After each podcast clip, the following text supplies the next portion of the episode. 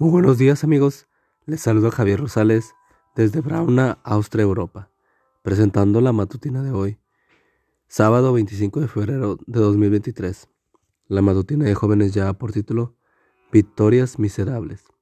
La cita bíblica nos dice, Tuyo son, Señor, la grandeza, el poder, la gloria, el dominio y la majestad. Primera de Crónicas 29:11. ¿Has oído hablar de Pirro? 318 al 272 a.C., el famoso rey de Piro, en la antigua Grecia, se dice que cierto día Pirro estaba escuchando el sonido de dos flautas. Una dejaba oír una música alegre, la otra una música sombría. Entonces uno de los músicos preguntó, Su Majestad, ¿cuál de las dos ejecuciones le gusta más? Ninguna, respondió Pirro. El sonido que más me gusta es el de las espadas al golpear una contra la otra, y el de una flecha cuando sale disparada del arco. Y es que a Piero le gustaba la guerra, tenía poder, fama y riqueza, pero su espíritu inquieto, guerrero, le impedía disfrutar de lo que tenía. Al igual que Alejandro Magno, quería someter al mundo entero bajo su poder de su espada. Fue esa ambición la que lo motivó a atacar a Roma. Muchos intentaron desanimarlo, pero el testarudo rey no escuchó razones. Después de una furiosa batalla, al final del día, la balanza se inclinó ligeramente en favor de Pirro, pero a un costo muy elevado de vidas para su ejército. Se cuenta que mientras Pirro recorría el campo de batalla evaluando las pérdidas, uno de los soldados lo felicitó por la victoria.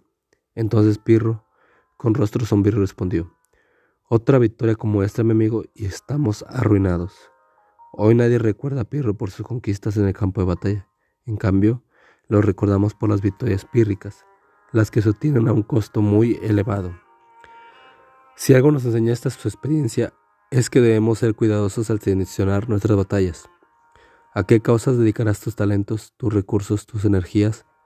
¿Por qué no le pides a Dios que te ponga en tu corazón un proyecto, un ministerio que glorifique su nombre?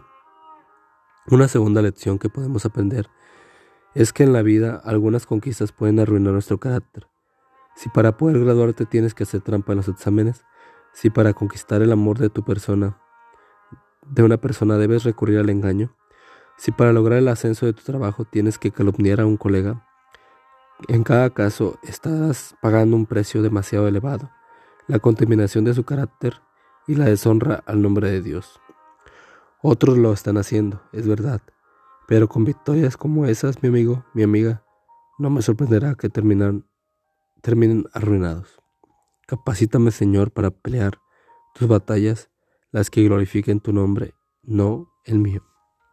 Amigo y amiga, recuerda que Cristo viene pronto y debemos de prepararnos y debemos ayudar a otros también para que se preparen, porque recuerda que el cielo no será el mismo si tú no estás allí. Nos escuchamos hasta mañana. Hasta pronto.